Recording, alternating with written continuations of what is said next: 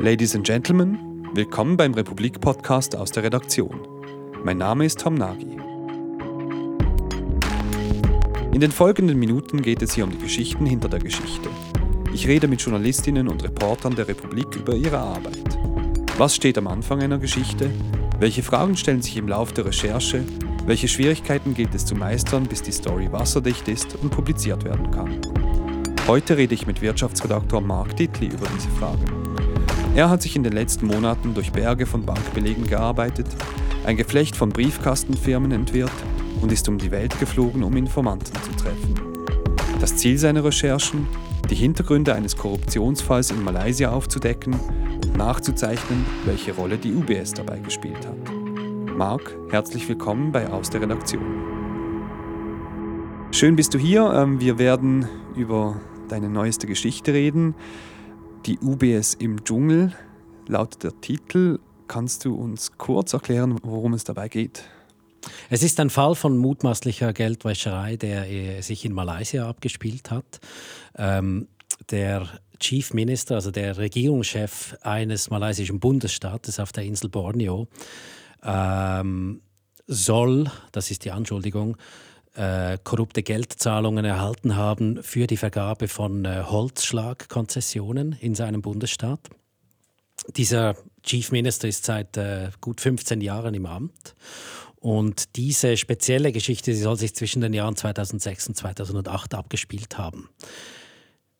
Der Vorwurf ist, dass diese Zahlungen, diese Schmiergeldzahlungen über ein Netzwerk von Frontleuten und äh, Briefkastengesellschaften äh, äh, geflossen sind, diese Schmiergeldzahlungen, und dass diese Konten bei der UBS lagen.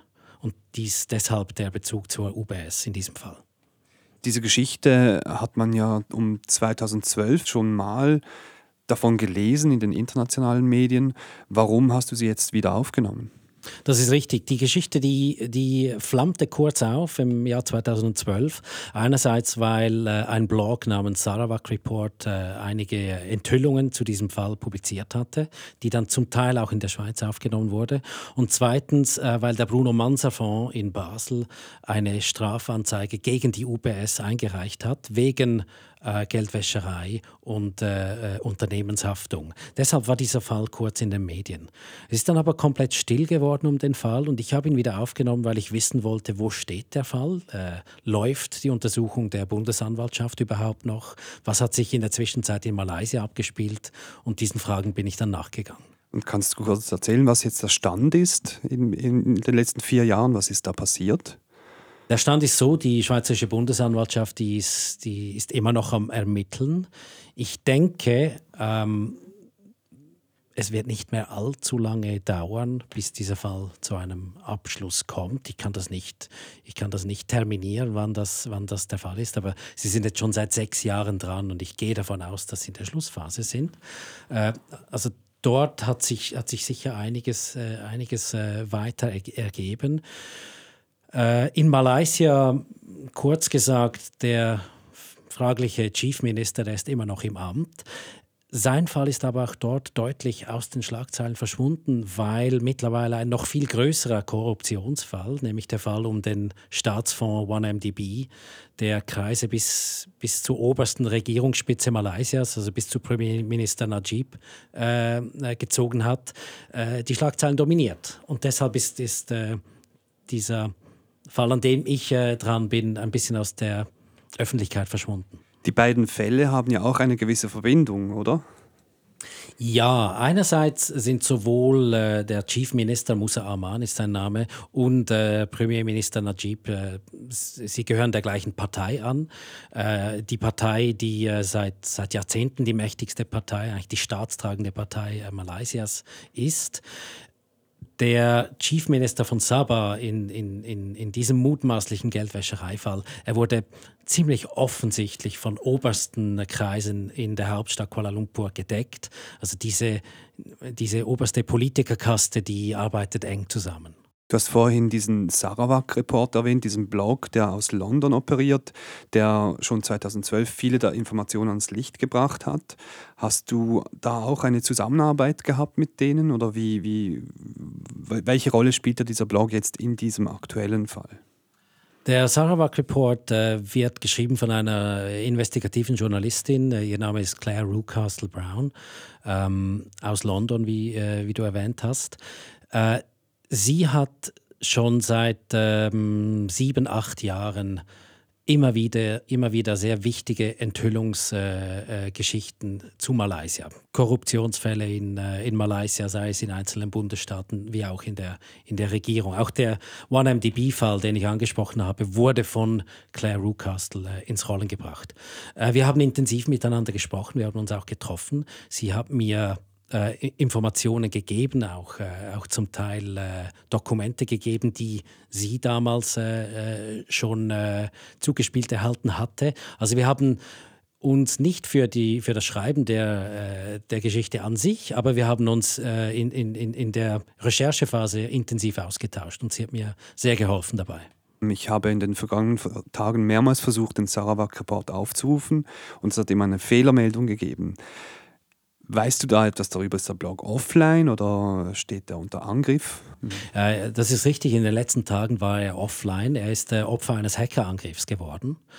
Ähm, Claire Rucastle mit, mit ihrem Blog ist vielen mächtigen Leuten in Malaysia äh, auf die Füße getreten. Sie wurde wiederholt äh, wiederholt Ziel von Hackerangriffen. Ihr, ihre, ihr Blog ist, ist äh, immer mal wieder offline, aber sie arbeitet im Moment daran, ihn wieder online zu bringen.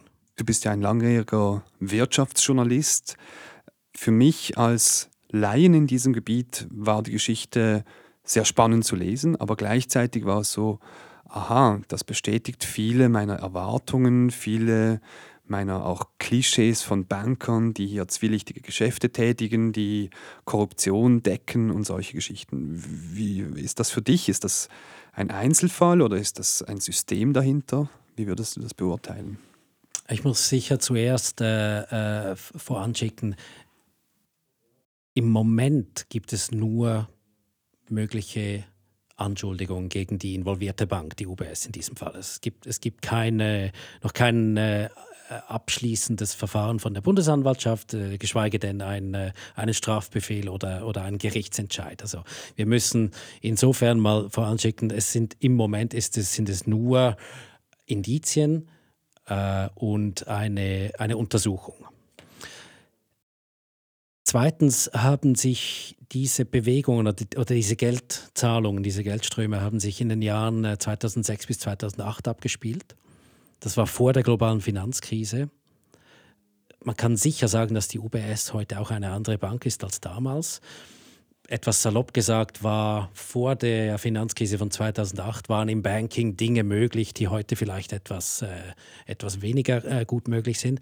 Gleichzeitig muss man ganz klar feststellen, äh, diese Art von Geldwäschereifällen gibt es immer wieder. Und immer wieder sind leider auch Schweizer Banken involviert.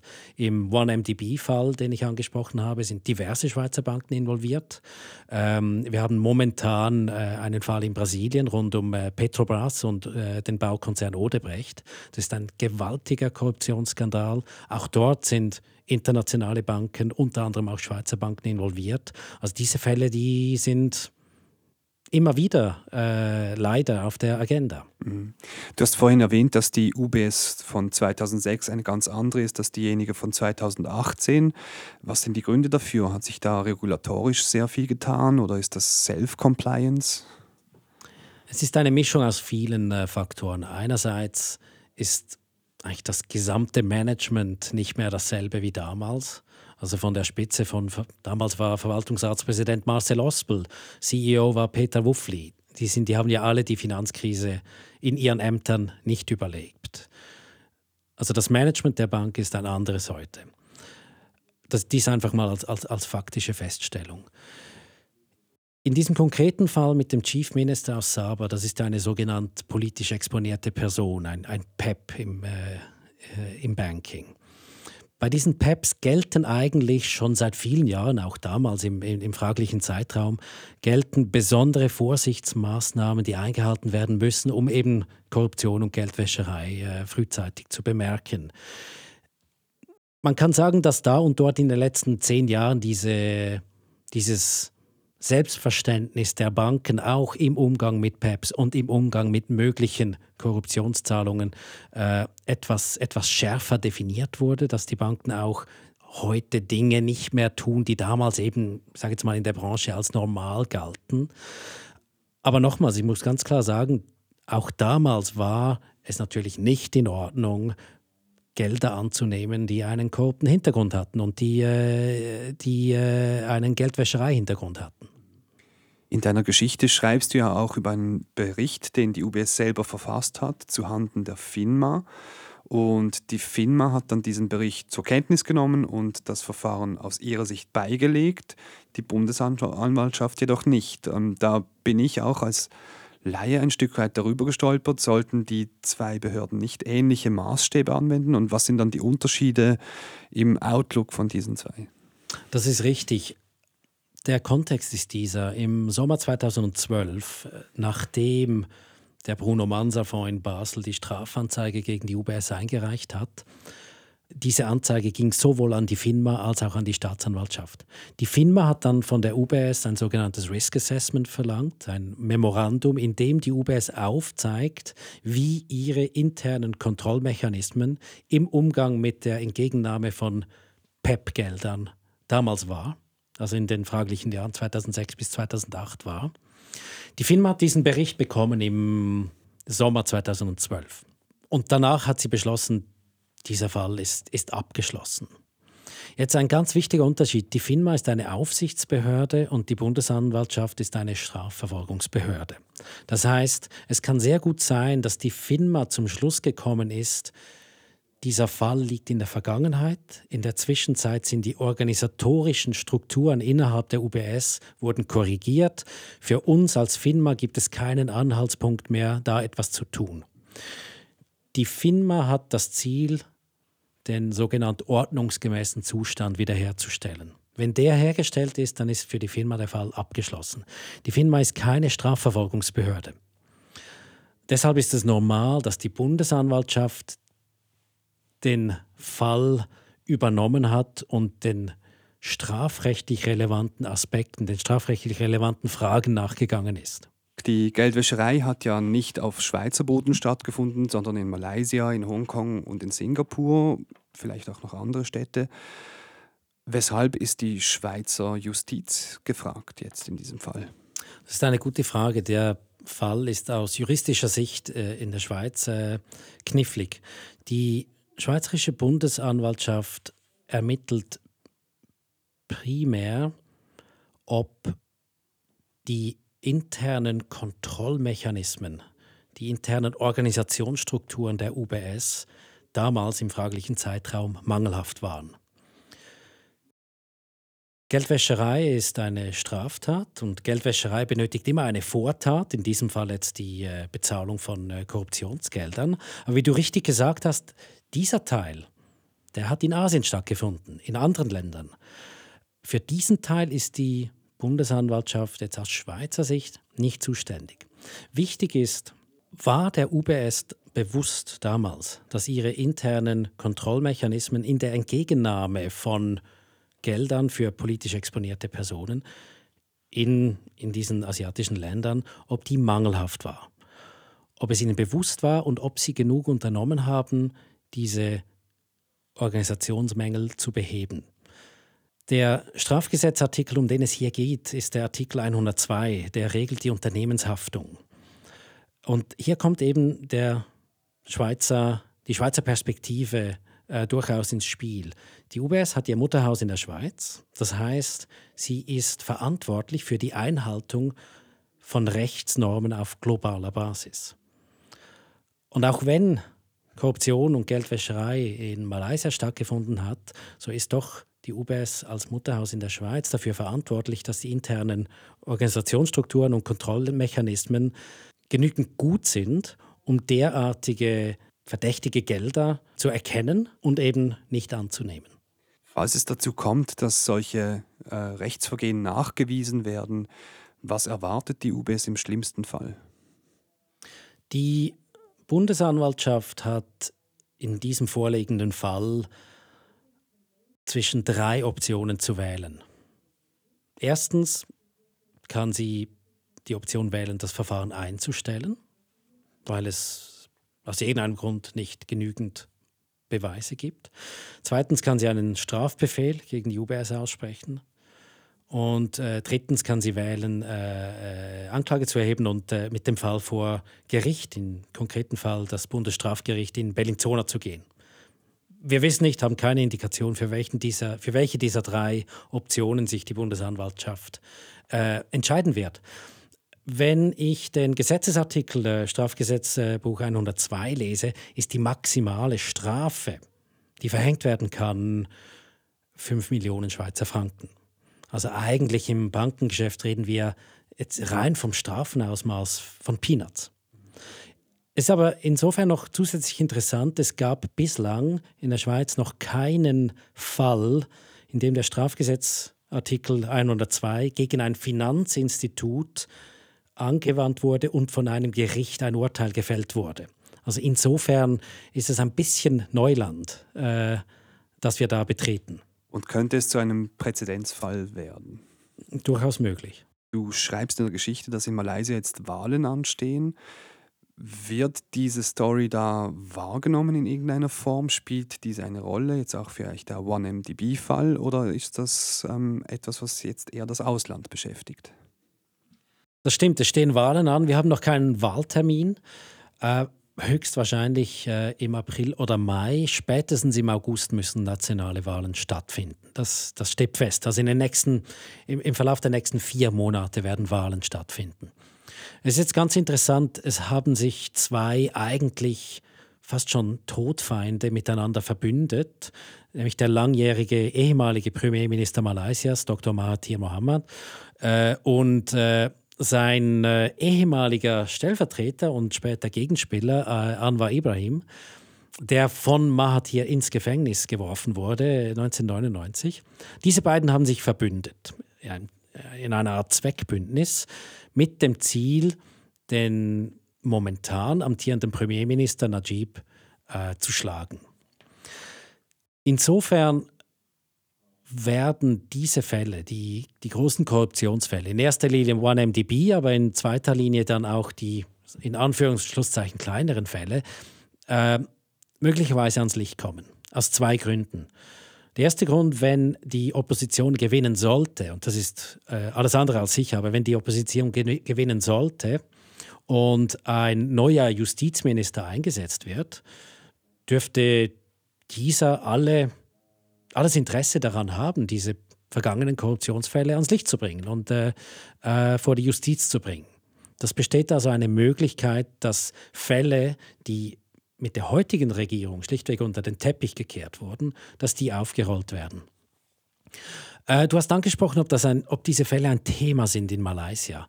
Die Malaysia hat eigentlich keine freie Presse, die diesen Namen verdient. Das bedeutet, in der in den breiten Medien in Malaysia wird auch der OneMDB-Fall, der große Korruptionsfall, wird komplett totgeschrieben.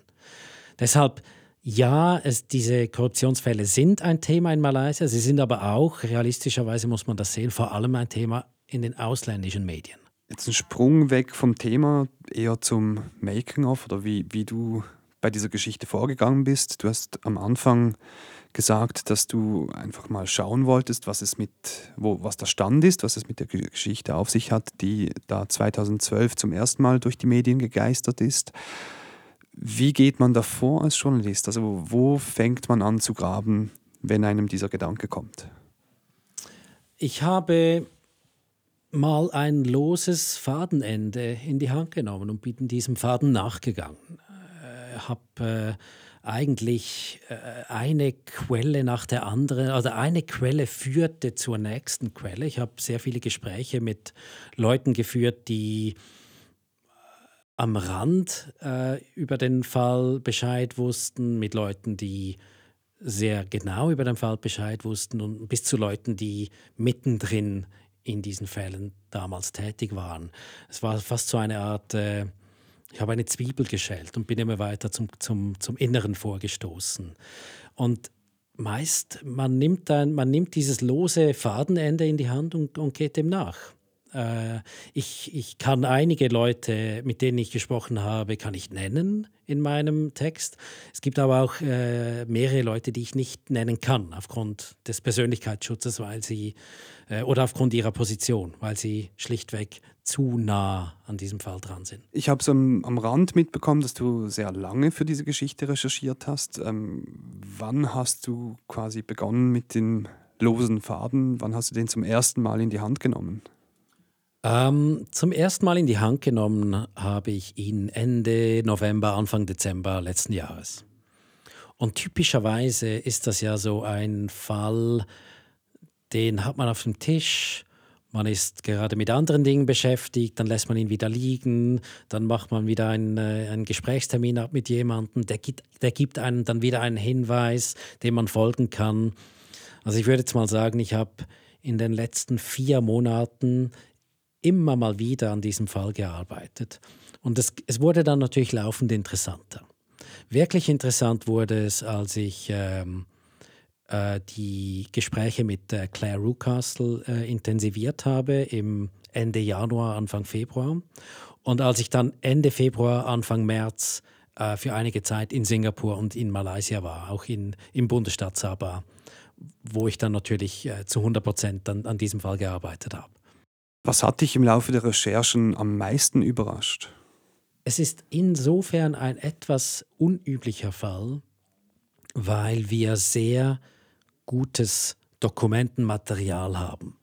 Ich kann jetzt nicht allzu viel sagen, wie diese Dokumente zu uns gelangt sind, aber in den meisten Fällen hat man in, in, in, in, möglichen Geldwäscherei-Angelegenheiten äh, äh, selten effektive Bankbelege.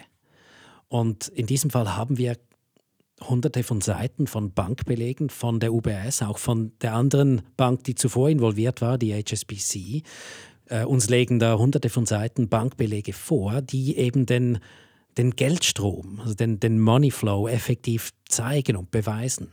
Diese Dokumente sind authentisch und das macht den Fall insofern etwas speziell. Man hat das nicht sehr oft, dass man so gut dokumentiert ist, auch von Seiten der Geldflüsse. Mhm. Dass man das wirklich genau nachvollziehen kann, wer wann mit wem, wie viel, wohin. Genau. Marc, herzlichen Dank für die, das spannende Gespräch. Danke dir, Tom.